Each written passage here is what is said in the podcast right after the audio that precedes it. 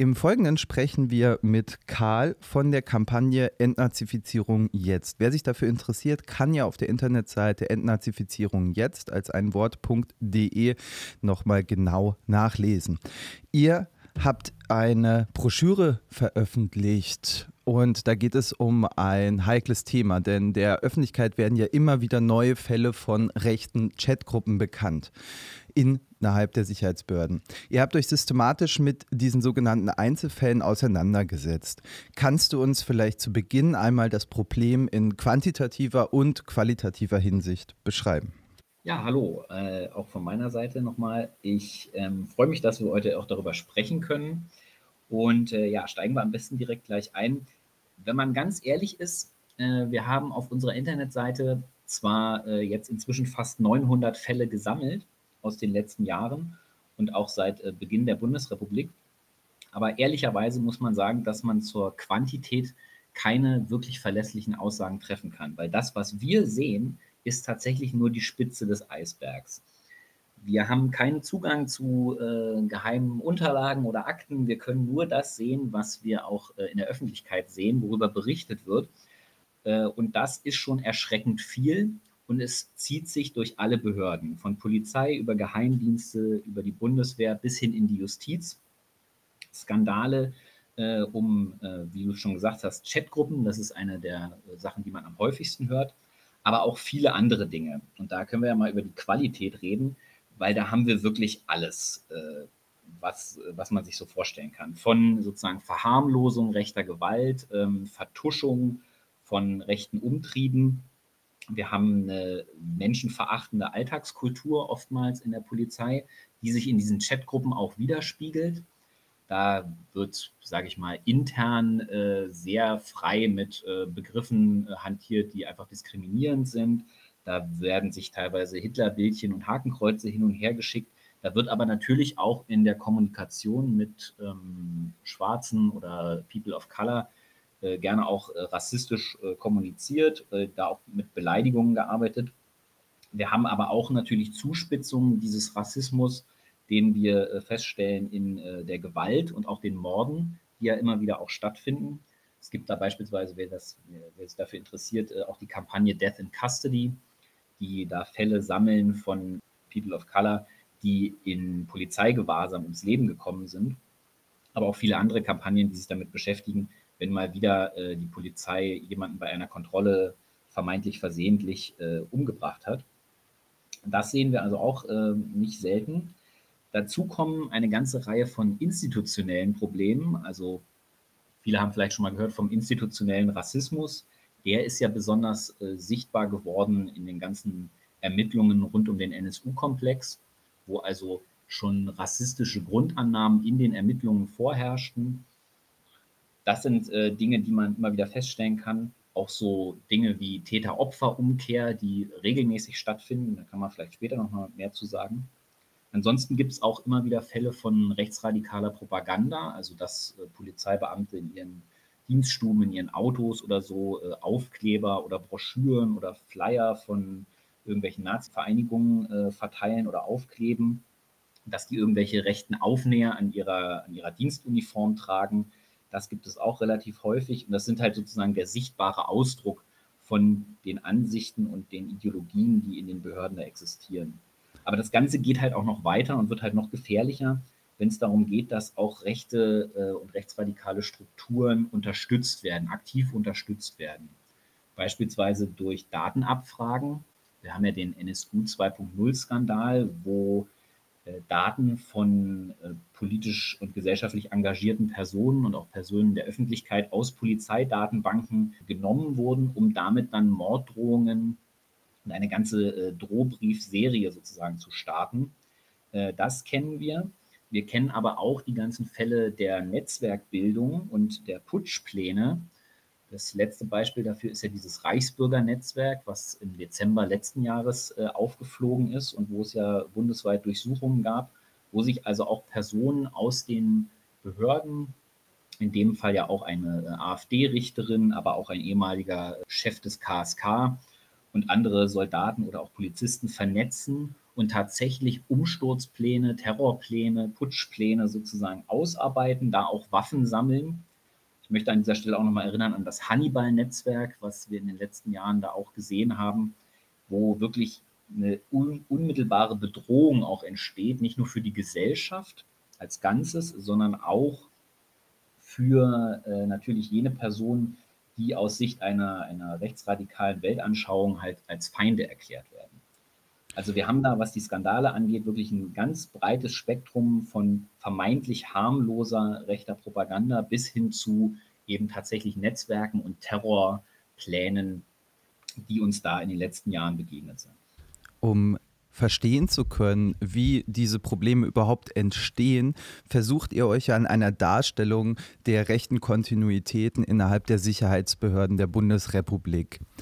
Ihr nennt eure Kampagne Entnazifizierung jetzt. Wie bewertet ihr denn, sage ich mal, im historischen Rückblick die real stattgefundene Entnazifizierung in Deutschland durch die Alliierten nach der militärischen Niederlage des Faschismus, der wir ja auch heute gedenken? Also auch da muss man ganz ehrlich sagen, die Entnazifizierung hatte nach der militärischen Niederlage des deutschen Faschismus begonnen wurde aber dann relativ schnell wieder abgebrochen und manche sprechen sogar in, in der Zeit danach von einer Renazifizierung. Wir haben den äh, Titel Entnazifizierung jetzt bewusst gewählt, um auf die historischen Kontinuitäten auch hinzuweisen. Wir haben unsere Kampagne auch bewusst am 8. Mai äh, gegründet ähm, und, und starten lassen und machen auch immer wieder Aktionen am 8. Mai weil wir glauben, dass man die Gegenwart, die rechte Gegenwart der sogenannten Sicherheitsbehörden auch nur aus ihrer rechten Vergangenheit richtig verstehen kann. Und zur Frage, wie, sage ich mal, effektiv äh, war diese Entnazifizierung damals, man kann das an so ein paar Punkten äh, schon mal festmachen. Es gab bereits 1951 das sogenannte Entnazifizierungsschlussgesetz. Also bereits zwei Jahre nach Gründung der BRD hat man schon ein Gesetz verabschiedet, was sozusagen sagte, jetzt machen wir mal Schluss damit, das ging hier alles schon viel zu weit. Ja.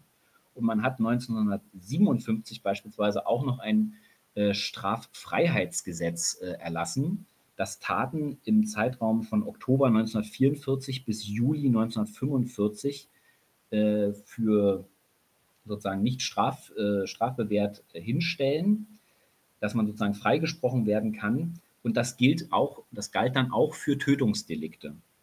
Und es gab in der Folgezeit dann tatsächlich auch Leute, also beispielsweise im Arnsberger Wald Kriegsverbrecherprozess wurden auch vier Leute freigesprochen, die ähm, an der Ermordung von 208 ZwangsarbeiterInnen in diesem Zeitraum äh, verantwortlich waren. Und da wurde auch gesagt, naja, äh, Straffreiheitsgesetz und es herrschte Befehlsnotstand und die Leute mussten davon ausgehen, dass diese Befehle zur Erschießung von ZwangsarbeiterInnen, dass die gerechtfertigt seien und darum wurden diese Personen nicht bestraft. Und ähm, in den Folgejahren sieht man ja auch, dass eine recht, äh, echte Entnazifizierung nicht stattgefunden hat, sondern ganz im Gegenteil sich ja verschiedenste NS-Täter und auch Funktionäre dann in, den, in der Gesellschaft und auch besonders in den Sicherheitsbehörden wiedergefunden haben. Ja, springen wir doch mal in die Zeit rein. 1946 gründete sich die sogenannte Organisation Gehlen, die als Vorläufer des Bundesnachrichtendienstes gilt. 1950 wird der Verfassungsschutz aufgebaut und 1951 dann auch das BKA. Das sind jetzt drei Beispiele, die in eurer Broschüre auch erwähnt. Wie entnazifiziert in Anführungszeichen ging es denn da in den 50er Jahren zu?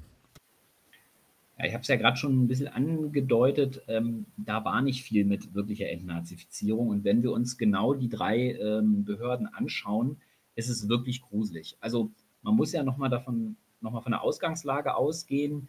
Wir haben Ende des Zweiten Weltkriegs etwa 8,5 Millionen NSDAP-Mitglieder. Wir haben äh, eine große Anzahl von Menschen, die auch in verbrecherischen Organisationen wie der SA und der SS waren. Und äh, diese Mitglieder in unter anderem der NSDAP waren ja vielerorts äh, Personen, die auch den Staat äh, gestützt und ähm, ja, aufgebaut haben. Und diese Personen zog man dann relativ schnell nach Staatsgründung auch wieder heran, um diese ganzen Behörden, diesen ganzen Staat wieder aufzubauen. Unter anderem fanden sich eigentlich auch in der, in der Wirtschaft, aber auch in vielen Behörden dann halt äh, Nazis wieder in Funktionen, wieder an Positionen, die sie auch vor dem Ende des Krieges schon ausgeübt hatten. Und Gehlen ist da ein ja, herausragendes Beispiel. Der war ja äh, für die Wehrmachtsabwehr, also für sozusagen den militärischen Nachrichtendienst, könnte man sagen, der, ähm, der Nazis, war er ja für den ganzen Bereich Sowjetunion und Ostblock zuständig. Und er ist ja, hat ja, war ja relativ clever ne, und hat dann relativ kurzfristig vor Kriegsende noch die Seiten gewechselt mit seinem ganzen Netzwerk, mit seinen ganzen Informationen, die er hatte und wurde äh, dankend von den Westalliierten und hauptsächlich den Amerikanern in Empfang genommen und dann auch beauftragt, diese Organisation Gehlen zu gründen als Vorläufer eines bundesdeutschen äh, Nachrichtendienstes oder Geheimdienstes, wie man ja richtigerweise sagen muss. Und genau dieser Gehlen war halt nicht nur überzeugter Nazi und hat halt auch seine ganze, seinen ganzen Apparat äh, aufgebaut mit ehemaligen Nazis, sondern sie haben auch tatsächlich aktiv äh, Kriegsverbrecher geschützt. Also wir wissen heute, dass der BND schon, schon jahrelang wusste, wo sich beispielsweise äh, Eichmann versteckt hielt, unter welchem Namen er äh, sich in Lateinamerika versteckt hielt.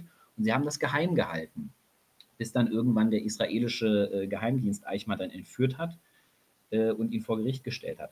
Auch Klaus Barbie, den Schlechter von Lyon beispielsweise, hatte der BND sogar auf seiner Gehaltsliste stehen. Ebenfalls Alois Brunner. Also eine ganze Reihe von Kriegsverbrechern wurden durch den BND äh, geschützt. Teilweise wurde ihnen zur Flucht verholfen mit neuen Papieren und sie wurden auch hinterher noch nach Gründung des BND weiter geschützt, teilweise sogar bezahlt. Beim BKA sieht es auch nicht besonders gut aus. Da waren 48 Mitglieder, ähm, die, das, die den Kern des BKA bildeten, waren vorher im NS-Reichssicherheitshauptamt tätig und äh, nicht nur NSDAP-Mitglieder, sondern bei der Kriminalpolizei war zu NS-Zeiten ein großer Teil der Leute auch gleichzeitig Mitglied der SS. Und auch diese Personen sind sehr nahtlos, sehr geräuschlos in der neuen Bundesrepublik wieder mit äh, Führungsfunktionen und dem Aufbau der Sicherheitsbehörden betraut gewesen und haben dann dementsprechend auch andere, die wie sie waren, in die Behörden reingeholt und jene, die nicht wie sie waren, nämlich jene, die sie als Feinde ansahen, alles, was, sage ich mal, äh, links der CDU stand, war ja verdächtig, äh, kommunistisch zu sein. Solche Leute wurden äh, systematisch rausgehalten aus den Behörden. Und so wirkte das fort. Gleiches kann man für die Bundeswehr sagen. Und auch ähm, beim Verfassungsschutz, da war der erste Präsident ähm, Otto John, war zwar ein, einer aus dem sogenannten deutschen Widerstand und war sicherlich kein Nazi, aber der äh, ist dann relativ schnell äh, auch in die DDR gegangen für eine kurze Zeit, weil er gesagt hat, er kann hier nicht weiterarbeiten in der BRD, weil überall zu viele Nazis sind, zu viele Nazi-Seilschaften und es keinen wirklichen Willen gibt, das aufzuklären. Und dann wurde beispielsweise Schröbers neuer ähm, Verfa äh, Verfassungsschutzpräsident und der war unter anderem SA-Mitglied, SS-Mitglied, war NS-Staatsanwalt und hat sozusagen diese ganzen Organisationen auch mitgenommen und das hat offensichtlich seiner Karriere keinen Abbruch getan. Wenn wir uns angucken, wie diese Milieus dann funktioniert haben, würde mich auch interessieren, welche Orte der Vernetzung gab und gibt es denn für die Rechten außerhalb des Staatsdienstes? Also konkret, welche Rolle spielen vielleicht Burschenschaften, rechte Sicherheitsfirmen und, naja, seit zehn Jahren dann auch die AfD? Das ist tatsächlich ein sehr wichtiger Aspekt, den wir auch in unserer Broschüre ähm, behandeln. Die Frage von, was für ähm, Netzwerke, was für Gruppierungen gibt es, die in die Behörden reinwirken. Und da sind die von dir genannten äh, Punkte natürlich besonders wichtig. Oftmals ähm, unterschätzt werden tatsächlich die Burschenschaften. Viele kennen sich damit nicht gut aus, aber eigentlich gibt es in fast jeder äh, Universitätsstadt Deutschlands gibt es noch äh, Burschenschaften. Das sind äh, Bünde von hauptsächlich Männern, die in der Regel, sage ich mal, konservativ bis reaktionär rechtsradikal sind und die sich zusammenschließen in ihrer Studienzeit, die aber ein Netzwerk fürs Leben sozusagen bilden. Also wer dann nicht mehr Studierender ist, der ist dann später alter Herr, heißt das. Und man hilft sich in diesen Netzwerken auch äh, in der Karriereplanung. Also man kommt da in Firmen rein, man kommt aber auch in Behörden rein, wenn man da Leute kennt. Man äh, ist ja verbunden über eine ähnliche, meistens eher rechte Ideologie. Und diese Netzwerke und Seilschaften äh, kann man immer mal wieder beobachten, wenn man sich diese ganzen Fälle von Rechtsradikalismus auch in den Behörden anguckt. Also wir, mir ist dann irgendwann mal aufgefallen, als wir uns diese Fälle angeguckt haben, dass immer wieder auch Burschenschaftler auftauchten.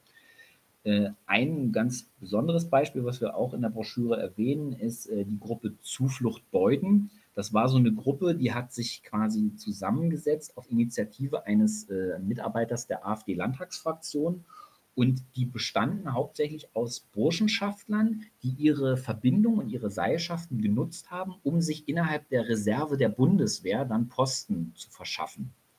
Wenn und ich ganz kurz nachfragen darf, die, das waren auch ähm, Leute aus Leipzig oder eine Leipziger Burschenschaft darin verwickelt, oder? Ich, äh, ich glaube nee. ja. Also das kann man auf unserer Internetseite auch nochmal im Detail nachlesen. Es gibt da auch umfangreiche äh, Recherchen, auch nochmal aus Antifa-Kontexten. Da ist auch dokumentiert teilweise äh, die, die Chatprotokolle von diesen Leuten. Und da wird zum Beispiel auch deutlich, dass diese Burschenschaften äh, offensichtlich einen relativ großen Einfluss und ein relativ großes Netzwerk überhaupt in dieser ganzen Bundeswehrreserve auch haben. Und da sieht man halt, es gibt eben Strukturen außerhalb der Behörden, die in die Behörden hineinwirken und umgekehrt.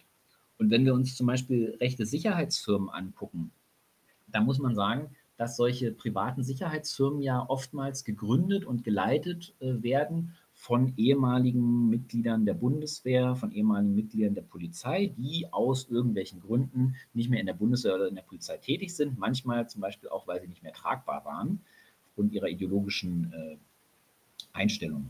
Und in diesen Sicherheitsfirmen kommen dann eben Personen zusammen, die einen Hintergrund sozusagen in den Sicherheitsorganen haben, die aber auch einen äh, Hintergrund vielleicht dann in der rechtsradikalen Szene haben. Da gibt es auch ein sehr drastisches Beispiel, das ist die Asgard German Security Group. Das war eine, ähm, ja, muss man schon so sagen, paramilitärische Gruppierung, die als Sicherheitsfirma im Ausland agiert hat und die ganz offen äh, nationalsozialistisches Gedankengut äh, auch vertreten haben. Und deren Ziel war es auch, eine richtige Söldnergruppe, also richtig mit, äh, mit Sturmgewehren und Kampfmontur auszubilden. Und die haben zum Beispiel auch ganz explizit und zielgerichtet äh, ehemalige Soldaten, auch Spezialkräfte zum Beispiel angeworben. Also auch da wieder eine, ein, ein Ort der Vernetzung, der äh, vom Staat äh, und von der Gesellschaft nicht so richtig wahrgenommen wird und auch nicht richtig überwacht wird. Und da sammeln sich diese, diese Gruppierungen, diese Schnittstellen. Und du hast es schon natürlich genannt, die AfD ist einer der zentralsten Akteure in diesem ganzen Feld. Die AfD ist natürlich eine Partei und kein Netzwerk, aber die AfD als Sammelbecken für ganz viele verschiedene Rechtsradikale sorgt dafür, dass sich diese Leute dort kennenlernen, dass sie sich vernetzen und dass sie dann auch wiederum in ihre Apparate hineinwirken. Wir wissen beispielsweise auch von AfD-Mitgliedern und Sympathisanten, die auch im Verfassungsschutz beispielsweise tätig sind. Wir kennen äh, diverse AfD-Abgeordnete, die Polizei, äh, die in der Polizei waren äh, und die in der Bundeswehr auch waren. Da gibt es eine ganze lange Liste von, von Leuten. Und die AfD umwirbt ja auch gezielt ähm, Leute aus den Sicherheitsbehörden und aus dem Militär. Und sie wirkt auch aktiv hinein. Also Höcke beispielsweise ruft ja äh, immer mal wieder dazu auf, dass sich die Polizeibeamtinnen und Polizeibeamten über, ihren, über ihre Treue sozusagen zum Staat hinwegsetzen sollen und stattdessen äh, der AfD Informationen und Unterstützung zukommen lassen sollen. Du hast diese Berichte über rechte Netzwerke angesprochen. Mir ist da auch etwas aufgefallen, denn ganz oft ähm, enthalten die Berichte dann so Schilderungen von grotesken Aufnahmeritualen und Verhaltensweisen. Also ein Beispiel wäre ähm, so das Anschießen mit Übungsmunition, wie jetzt hier beim Leipziger MEK auch passiert, oder bis hin sogar zu Anurinieren oder anderen ähm, Ekligkeiten, wie es beim sogenannten äh, Wolfsrudel innerhalb des zweiten Wachbataillons der Bundeswehr geschehen ist um mal so salopp zu fragen, welche Rolle spielt denn Männlichkeit und Männerbündelei in diesen Sphären?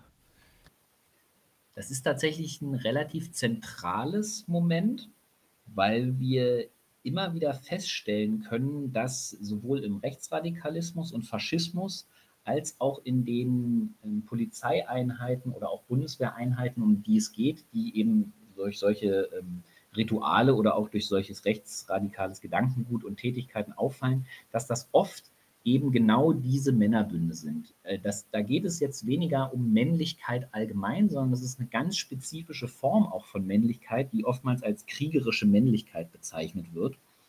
Da gibt es so die Vorstellung von, naja, der harte, unerbittliche Mann, ne, der irgendwie äh, auch gewaltaffin ist, der Gewalt ausübt, der alles äh, vermeintlich Schwache, vermeintlich Weibliche irgendwie von sich weghält, ne, der nicht viel hält von Diskussionen, Emotionen oder sowas wie Gnade äh, darf da auch nicht vorkommen. Und diese äh, Rituale dienen ja in der Regel der Unterwerfung. Also es geht bei diesen Ritualen ja meistens darum, das Individuum einer Gruppe zu unterwerfen. Und auch da spielt dann wieder mit rein, dass diese Strukturen oftmals von Männern geprägt sind, von, die diese kriegerische Männlichkeit vertreten, die aber auch eine sehr autoritäre Persönlichkeit haben, also die viel mit äh, Gehorsam, mit Unterordnung und äh, aber auch dann auch wiederum Führung äh, sozusagen in diesen Kategorien denken und diese auch ausleben wollen. Und wir wissen tatsächlich aus der Faschismusforschung auch, dass genau diese Orte, wo Männer zusammenkommen, die besonders gewaltaffin sind, die besonders kriegerisch sind, dass das auch die Orte sind, wo der Faschismus als Ideologie auf besonders fruchtbaren Boden fällt. Da sind einmal äh, die, die Fasci zu nennen, also die ursprünglichen Bünde des Faschismus in Italien. Da ist natürlich sowas wie die SA zu nennen, aber später auch die SS. Und wir stellen quasi in der heutigen Betrachtung fest, also wir haben ja auch eben die Burschenschaften zum Beispiel auch schon benannt, wo man auch das alles findet, aber wir stellen auch in der, in der Gesamtschau fest, dass Orte, die so ähnlich strukturiert sind, also die auch von hauptsächlich Männern dominiert sind, die diesen kriegerischen Ethos anhängen und die darüber hinaus äh, Gewalt anwenden und die dann auch noch sich als Elite verstehen. Dass genau diese Orte es sind, wo dieses rechtsradikale Gedankengut auf fruchtbaren Boden fällt. Und das ist namentlich natürlich die Spezialeinsatzkommandos der Polizei, aber auch das Kommando Spezialkräfte der Bundeswehr, wo wir auf einen relativ kleinen Anteil an, an Soldatinnen in dieser Einheit wirklich sehr viele Fälle von rechtsradikalem Gedankengut und Aktivitäten sehen. Und wir glauben halt, dass diese verschiedenen Strukturen eben genau diese Leute anziehen und wiederum den Nährboden bieten für genau solches äh, rechtsradikales, das faschistisches Gedankengut.